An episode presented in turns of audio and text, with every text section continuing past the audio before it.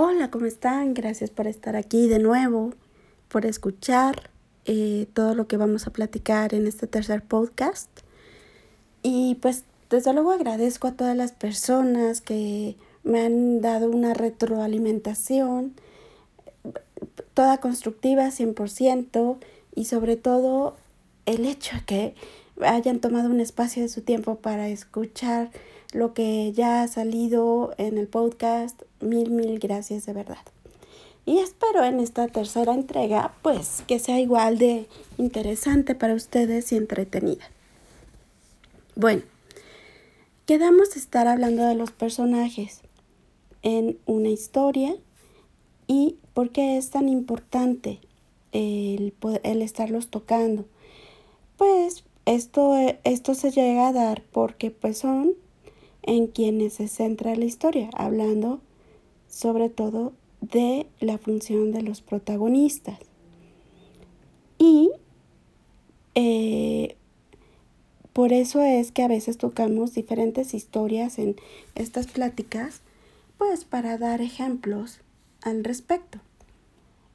En este, en este episodio 3, digamos, de, de historias a historias, tocaremos historias como o tocaré historias como eh, The Joker, como Cobra Kai, perdón, Cobra Kai, eh, que es de la serie de Netflix, digamos que eh, bajo la estructura o bajo el concepto de Karate Kid, desde otro punto de vista, que es bastante interesante. Ah, platicaré también de Mujer Bonita, desde luego algunos personajes que, van ad hoc con esto, como son Gregory House, este, el Capitán Sparrow, y pues de alguna manera también iré hablando eh, como ejemplo de la serie The Crown. Bueno, esta vez hablaremos del antihéroe. Y como ya les he contado, eh, justamente hay arquetipos en los que encajan con las características, eh, ¿cómo llamarlo? Hay 12 arquetipos en, en las historias que están basados en una teoría psicoanalítica de Carl Gustav Jung, el padre del psicoanálisis, es decir, basado en una gran investigación a partir de los 40, 50 y que por eso es la razón que partimos desde la psique interna del tanto del personaje como de la identidad que puede generar hacia quienes están viendo la historia. Entonces, eh, de estos dos arquetipos, no, se va a encontrar ahí a uno llamado el antihéroe, no en, el, en los conceptos de Jung, pero sí el antihéroe es un personaje muy importante al cual a veces se le confunde con el villano. No es malo, pero, o sea, no es malo esta confusión pero sí es importante señalar la diferencia entre uno y otro.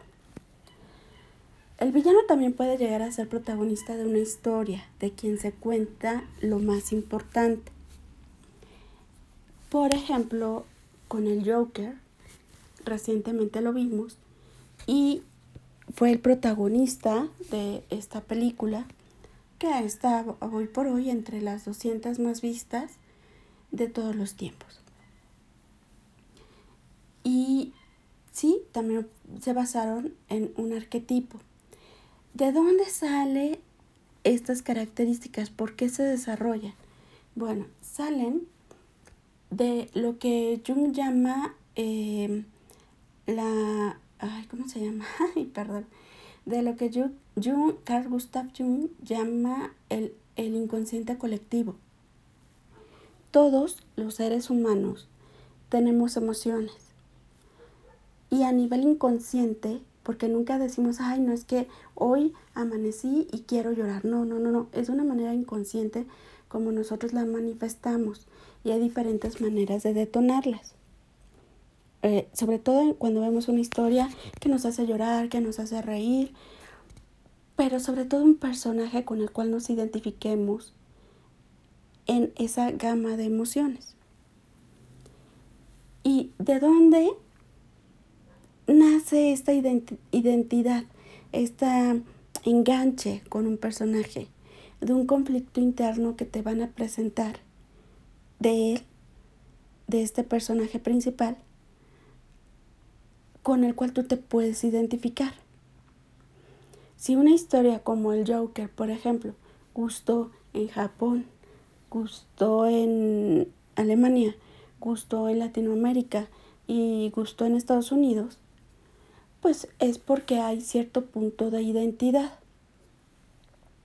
con ese conflicto interno del personaje.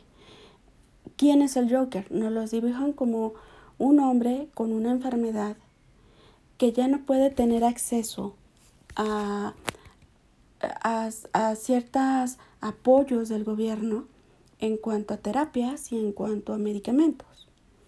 Y tiene una enfermedad psiquiátrica. Además de que tiene un, debido a esa enfermedad, tiene una situación de vida, un entorno crítico. Es decir, hay, además de que la sociedad en ese momento está envuelta en un caos por situaciones gubernamentales que están pasando. Bueno, todo esto le llega a tocar a él. Y entonces, obviamente tenemos esa identidad, si no con la enfermedad, sí con esos momentos de injusticia que a veces vivimos como seres humanos en cualquier parte del mundo. Y más allá con ciertos secretos que se dan a conocer por parte de su mamá o que él descubre de su mamá, eh, el hecho de que pierda el trabajo, el hecho de que lo confundan con un hombre agresivo, el hecho de que él quiere ser chistoso o agradable y no lo logra, aunque en su psique piensa que sí lo logra. Él mismo busca una especie de padre que, que es algo que él ansía mucho, esa relación paterna y que no, no ni la tiene realmente y a nivel em, imaginario, pues también sufre una gran decepción de ese hombre que él idealizó y que llegó a creer que era hasta su padre. Esas son pues las ilusiones o alucinaciones que podríamos ver por parte de este hombre enfermo. Hasta ahí entendemos por qué explota el Joker como villano. Y estamos entendiendo parte de la sombra de él como persona lo han acorralado tanto a nivel externo que, tiene que explotar y sus emociones pues se van hacia el lado más negativo porque es la única forma de él eh, expresar su inconformidad. Los seres humanos también las tenemos, tenemos esas sombras emocionales. Por ejemplo, nos enojamos también. Por ejemplo, eh, sentimos también ciertas envidias, podríamos llamarlo. Eh, hay hasta celopatías incluso. O bueno, no celopatía, porque eso ya es un extremo. Llegamos a sentir celos, em, tristeza, pero si estas emociones negativas se van profundizando, se van haciendo crónicas y se van extendiendo, pues desde luego nos vamos a ir a un punto de, de no retorno, ¿no? Porque ya nos ganó esa, esa emoción negativa. Hasta ahí el Joker se, se, le llega a justificar que él detone algo explosivo en él, pero llega un momento en que sin esos medicamentos, sin ese control, si, y dejando y con esa decepción de su madre, de quién es su verdadero padre, con la desilusión del, del que él adoptó mentalmente como su padre, con la forma en que los golpean, las diferencias que hay, los prejuicios que hay hacia él, pues desde luego que el, el hombre explota y llega a asesinar como lo, lo vimos en la historia. Y ya lo perdimos, ¿no? Cuando un personaje villano llega a asesinar de una manera consciente, porque enfermo o no enfermo, él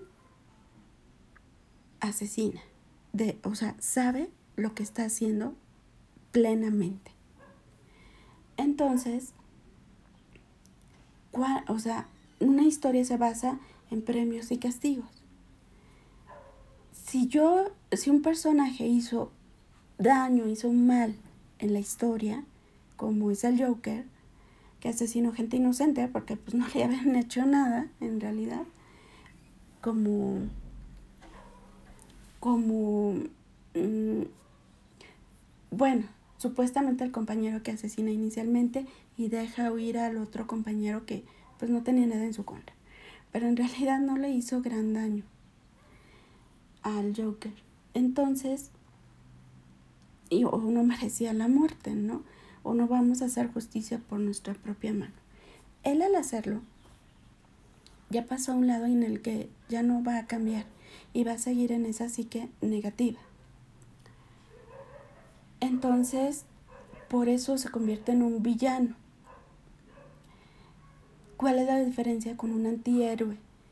Bueno, un antihéroe podríamos pensar, hay miles de, o bueno, hay muchísimas definiciones, pero un antihéroe puede agrupar arquetipos que son rebelde, que son aventureros o que son fuera de la ley. Son diferentes arquetipos cada uno de ellos. Dentro del fuera de la ley no necesariamente tiene que ser un villano. Fuera de la ley puede ser justamente también un rebelde que dice, no, ya estoy cansado de eh, eh, cierta opresión, porque puede haber una ley negativa o una ley que quebrantarla tampoco implica un gran crimen, ¿no? Pensemos, por ejemplo, en los, en los siguientes personajes. Un Doctor House, un, ¿cómo se llama? Un Capitán Sparrow, eh, un Homero Simpson. Si yo les digo un Tony Stark y un Steve Rogers, que son Iron Man y Capitán América respectivamente, pensamos que son dos miembros de los Vengadores, los cuales son los héroes buenos que salvan, que eh, llegan a sacrificarse, que han tenido sus propias películas, pero ya poniéndolos uno a uno, Tony versus Steve, ¿quién es héroe? Steve.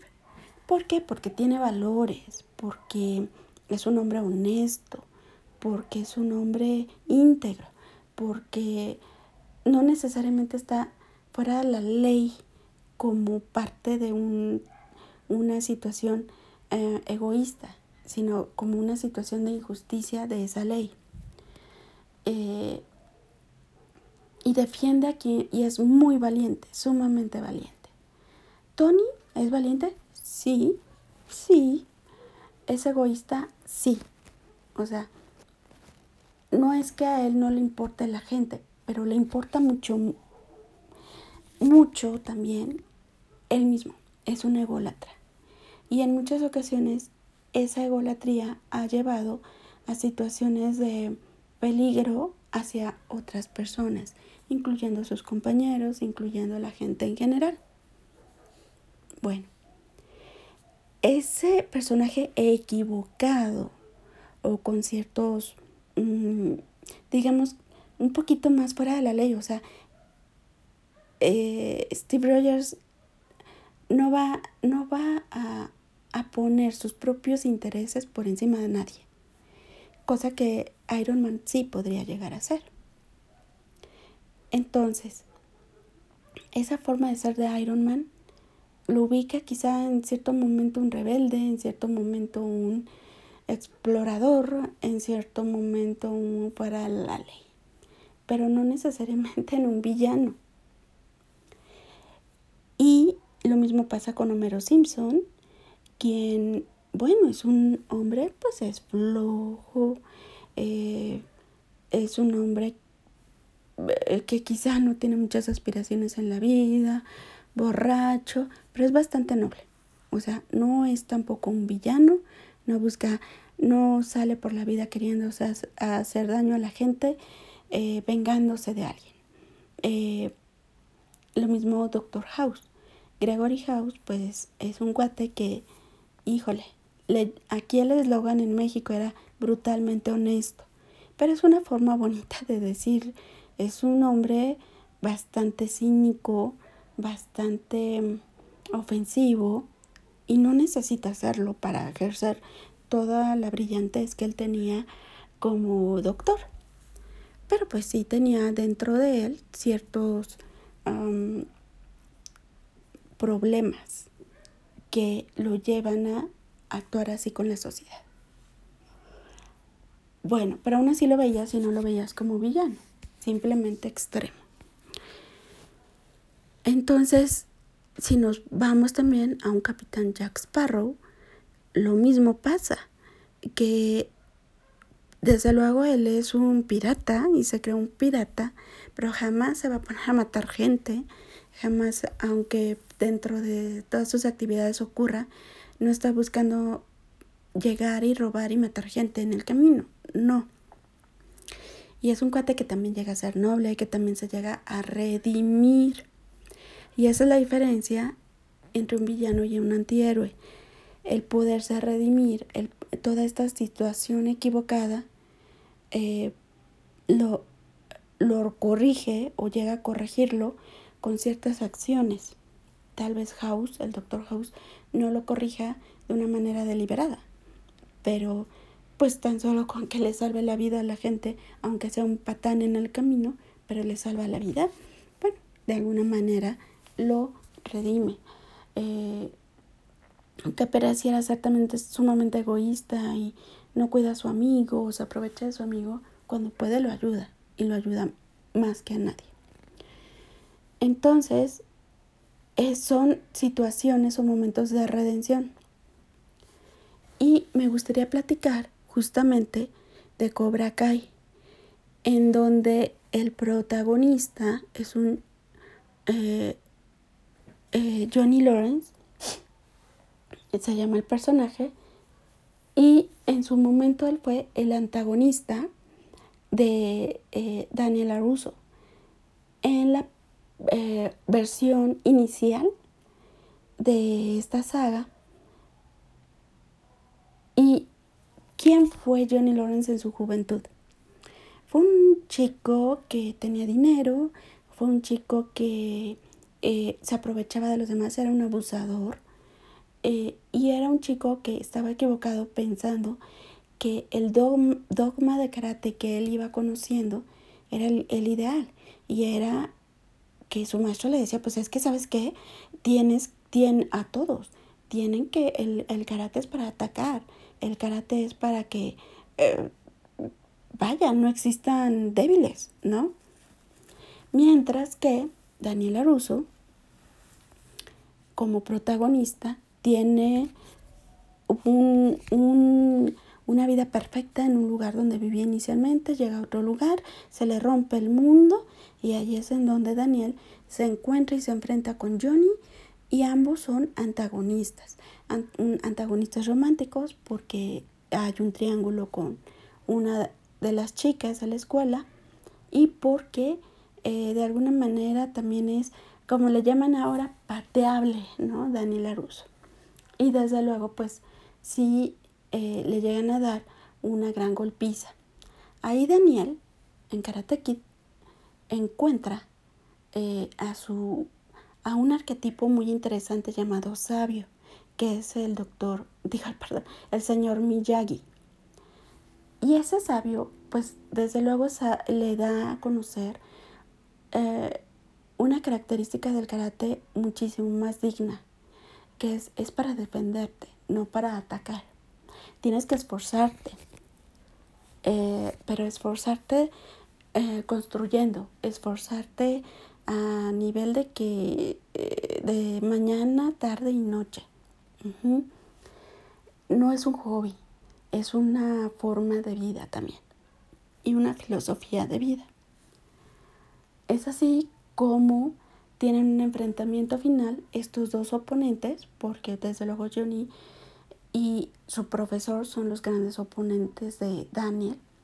Miyagi, aquí hay un punto muy importante. Yo inicialmente hablé de un mentor y la función del mentor en una historia. Hay diferentes personajes en una historia con diferentes funciones. Bueno, no necesariamente es un arquetipo. El mentor es una función. Y yo comenté que llegaba a morir en casi todas las historias, que hay escritores que deciden no matarlos eh, o que los desaparecen de la vida del protagonista.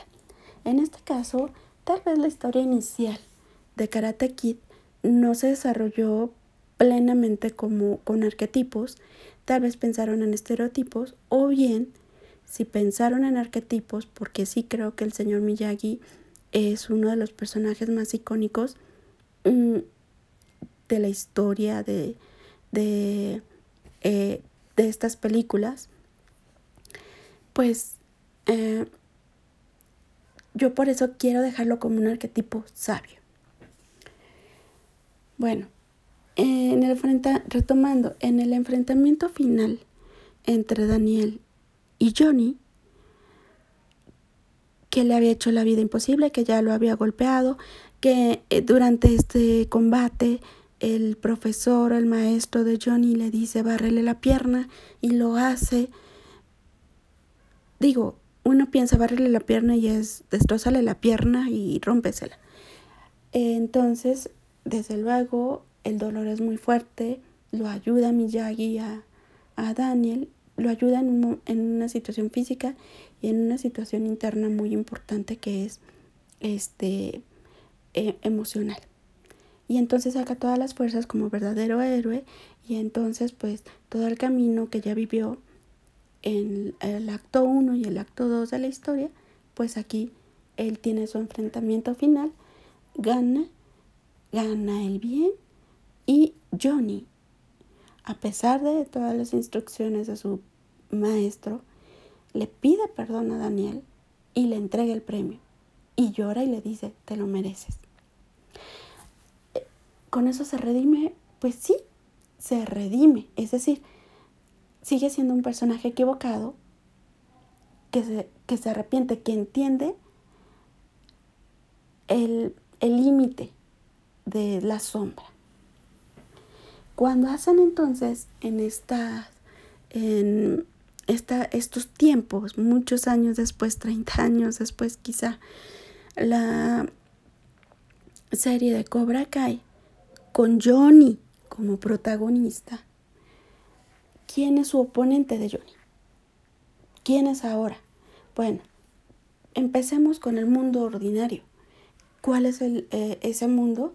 Pues es un hombre mediocre, es un hombre que vive en el pasado, nunca no se ha preocupado por, por entrar a las redes sociales, vaya, es un hombre solitario, ¿no? Y es un hombre bajo sus propias reglas, que ya se casó, que ya se separó, que no le hace caso al hijo y que simplemente no tiene ambiciones. Ya no es rico porque te dicen que el que era rico era su padrastro, el cual lo humillaba y también te van contando, bueno, posteriormente te van contando la historia de Johnny. Entonces, ¿cuál es la motivación de Johnny o el objetivo de Johnny? Al momento de conocer o de volver a encontrarse con su antagonista natural, que es Daniela Russo, su motivación es yo voy a salir adelante. ¿Por qué? Porque ya me cansé de ser quien soy y porque voy a demostrarle a Daniel quién soy. Y desde luego él tiene un grado de ya prácticamente de maestro para enseñar karate y lo enseña como Cobra Kai desde la filosofía, que ahí está el punto, de ataca, de no ser débil, aunque él conoce los límites, no lo sabe eh, expresar a sus alumnos. Entonces, a lo largo de tres temporadas, en la, por ejemplo, en YouTube no tuvo tanta difusión ni tanto éxito. Viene Netflix y es un exitazo. Un exitazo con tres generaciones. Hablemos la generación X, que es mi generación, que vi un karate kid en, en el cine, con la generación millennial, que ya son, digamos, ya algunos ya son de 40, ¿no? Y con la generación Z, que son los hijos de los protagonistas o del protagonista y de su y de Daniel y que están en la prepa. Entonces ya son la generación Z. Y ahí es cuando el consumo pues va con estas tres generaciones. Pero ¿cómo llegas a estas tres? Considerando que quien lleva el mayor peso de la historia es Johnny porque muchas actitudes de Johnny son de rebeldía, de exploración, de estar fuera de la ley, fuera de las reglas. Entonces, pero no necesariamente ser un villano malo, malo, maldito, malo, no. Y por eso es que muchos jóvenes pueden llegar a identificarse con Johnny, porque sus acciones van con la etapa de vida de estos jóvenes, más los personajes jóvenes que encuentran, más el tema del bullying que nunca ha dejado de existir lamentablemente, pero pues existe. Y Daniel lo vemos ya como mm, aburrido, digamos, el personaje, pero a lo largo de, la, de la serie sí llega a adquirir cierto protagonismo. Porque porque a pesar de ser un héroe, a pesar de ser un hombre bueno, un hombre que ha obtenido un premio con una buena familia, con un buen trabajo, que él lo ha trabajado, nadie se lo regaló, él lo ha buscado, sabe que también tiene un cierto vacío y ese vacío es que ya no está el señor Miyagi y él, el mismo Daniel, no, ha, no tiene la sabiduría que teniendo ya la misma edad de Miyagi cuando lo conoció, Miyagi sí la tenía. Entonces hablamos de cierta inmadurez que todavía tiene Daniel y que eso le crea problemas, conflictos y no lo hace mucho mejor que Johnny. Y entonces esos conflictos y esa forma de solucionarlos y esa nostalgia y esas equivocaciones también lo vuelven un personaje más humano. Y llega un momento en el que estás tan interesada también en cómo lo va a resolver Daniel, qué pasa con su hija y qué pasa con todo ese entorno, que sí hay capítulos en donde Daniel adquiere protagonismo, pero porque él fue el héroe inicial. Espero estarme explicando en todas estas características que tienen cada uno. Entonces, llega, y, lo, y eso fue bastante bueno, que los escritores detectaron es que nos falta un villano, porque Johnny no es villano. Y nos falta ese villano, esa fuerza opositora para ambos, que los haga crecer como personas. Y por eso llega de nuevo el profesor inicial, el que tiene esa filosofía tan dañada del karate.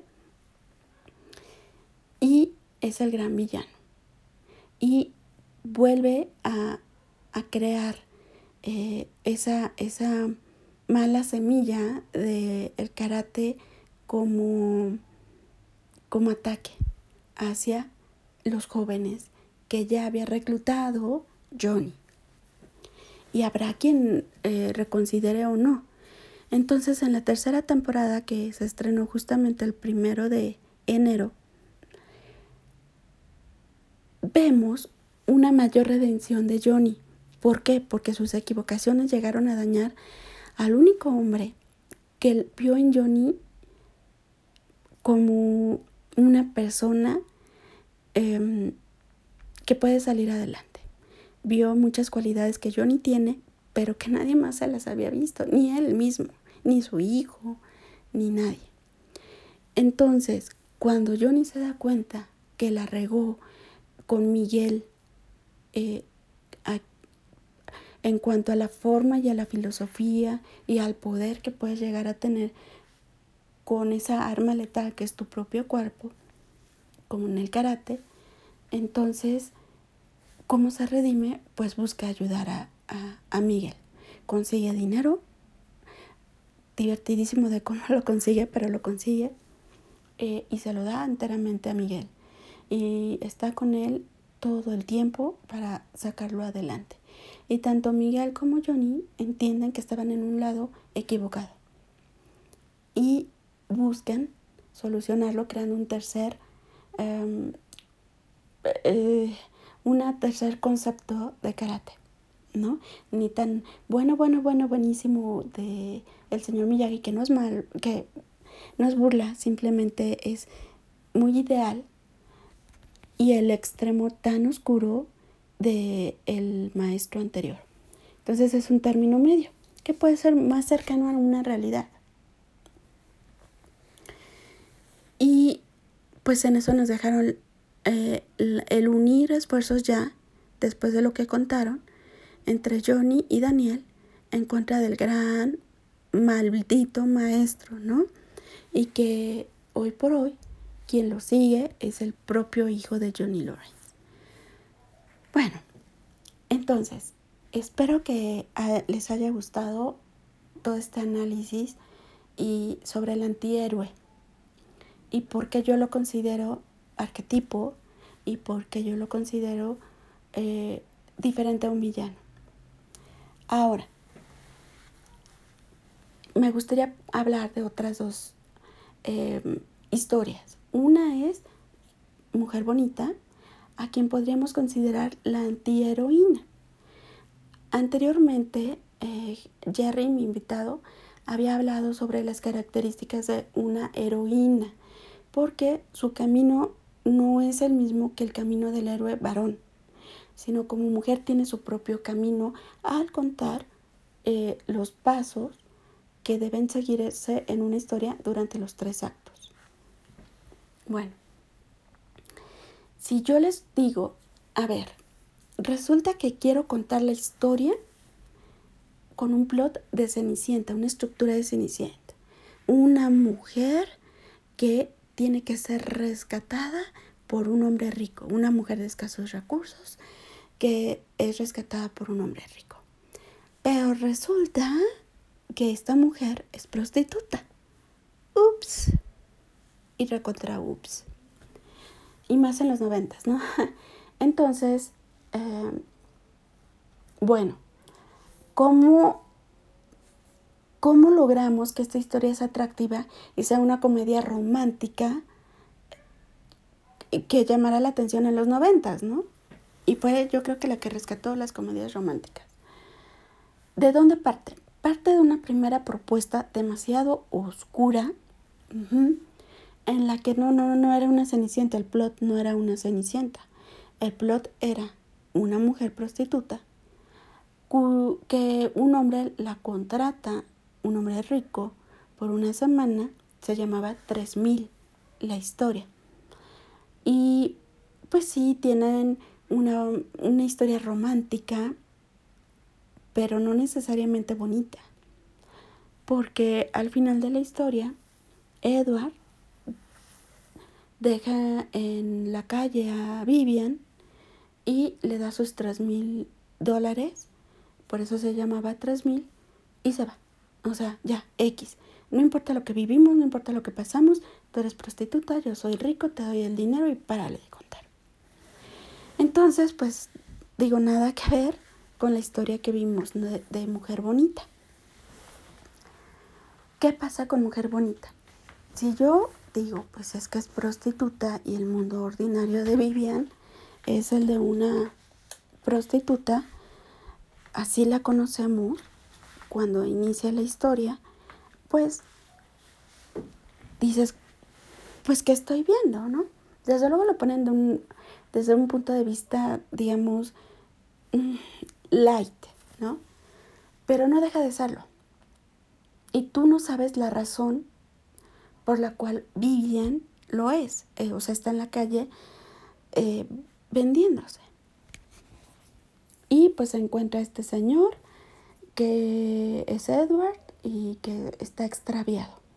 Y a Edward su mundo ordinario es el de ser un hombre solitario, un hombre que no se involucra emocionalmente con nadie y con ninguna mujer particularmente. Tiene ex esposas, tiene eh, novias que lo dejan a pesar de tener mucho dinero. Y pues en los negocios tampoco se involucra emocionalmente. Y es ese vacío que Vivian va a llegar a complementar en la historia. Entonces, ¿a quién vemos en Vivian? vemos a una mujer también. Em, ¿Cuál es su conflicto interno de Vivian en el momento en que la conocemos? Bueno, pues es que ella es una perdedora en su mente, porque siguió al perdedor número uno, tal cual lo dice, al perdedor número dos, y ella se convirtió en perdedora. No ante su ya no ya no se veía ella como una mujer que podía entrar a, como camarera tal vez o hasta limpiando edificios con, para obtener ingresos. Simplemente se vio como, ¿sabes qué? Lo más fácil, lo más sencillo y sobre todo, ¿cómo me castigo yo? Es vendiendo mi cuerpo, ¿no? ¿Por qué? Porque soy, es, eso soy, eso soy. Y al final del día, Edward le, le, la apoya en el sentido de que ella puede ser más, porque no es tonta, porque no es floja, porque no es una persona que, que ya dejó de tener cierto, cierta alma. Sigue siendo buena persona, noble, pero estaba equivocada. Y estaba equivocada en su forma de vida. Tampoco es que se la pasara dañando gente, ¿no? Entonces solamente se dañaba a sí misma. Y si nos, si vemos, no es que Edward la rescatara a ella. Ella lo rescató a él y tal cual lo verbaliza a ella en la historia. Además de que la dignidad que ella adquirió, y más que dignidad, creo que fue el revalorarte como ser humano que ella adquirió, fue en el momento en que Edward le dice, mira, yo quiero seguirte viendo, te voy a ver en un departamento, te voy a mantener. Y como le dijo ella, a ver, espérame, no me estás ofreciendo mi, mi sueño. Y mi sueño llegó a ser el que eh, llegara a casarme con el príncipe, ¿no? Que me rescatara y todo, pero en realidad casarme con un príncipe. o sea, ser valorada. Y ese era su premio. Entonces, bueno, le dices que no es lo que yo quiero. ¿Por qué? Porque es simple geografía. Es decir, va a seguir vendiendo su tiempo, su cuerpo, ahora solamente una persona y en un lugar muy bonito, ya no en la calle. Pero ella misma no va a ser autosuficiente. Ella misma no va a tener ciertas libertades. Ella misma eh, en qué punto se está revalorando. Y entonces ya es cuando ella cambia y dice, yo quiero estudiar. Y se vuelve, entiende que hay otros caminos. Aunque no, haya, no tenga dinero, hay otros caminos. Y bueno, al final del día es la historia que conocimos. Esta historia a nivel mundial también tuvo un gran éxito taquillero. Está en el lugar 242 del box office Mojo, el que ya comenté que es el que mide o el que te presenta todos los ingresos de taquilla de todas las películas a nivel mundial. Así que, eh, bueno, volvemos a esos personajes equivocados, que no es la típica heroína, esta mm, Vivian, ¿no? Y estoy hablando también de los noventas. Bueno, y finalmente, hablando de arquetipos, podemos hablar de The Crown, por ejemplo esta serie que a mí me parece fascinante y desarrolló justamente unos personajes que aunque están basados en la vida real y algunos hechos reales conocidos en general, pero la parte de ficción la desarrollaron increíble, increíble. Y cuando hablo de indefensión, por ejemplo, de una mujer, lo vemos en la última temporada de The Crown con Lady D.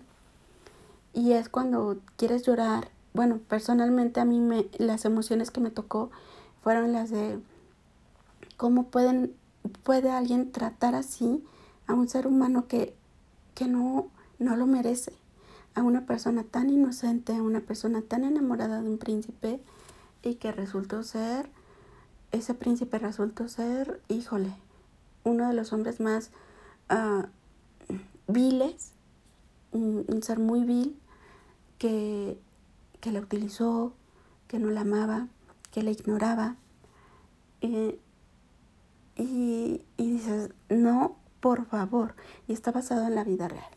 Pero la parte de la ficción es justamente eh, lo que a lo mejor no conoce el escritor, pero se imagina por cierta investigación que ha hecho, por ciertas notas periodísticas y que no creo que estén lejanas a la realidad, ¿no? Entonces, eh, Lady D, en su vida real, de alguna manera también se creó un personaje, porque no iba a dar a conocer lo que estaba viviendo realmente y se creó un personaje de una mujer, eh, pues supuestamente feliz, una mujer em, que toda su energía la encauzaba en el bien.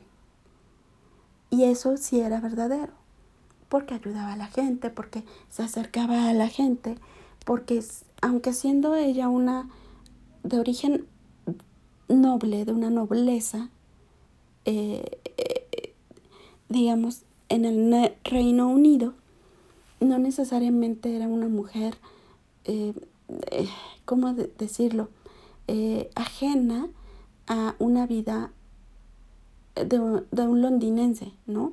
De lo que vivía cualquier chica londinense. Entonces, al tener ella poder, lo encausó en el bien. Y eso fue real, eso no lo inventó.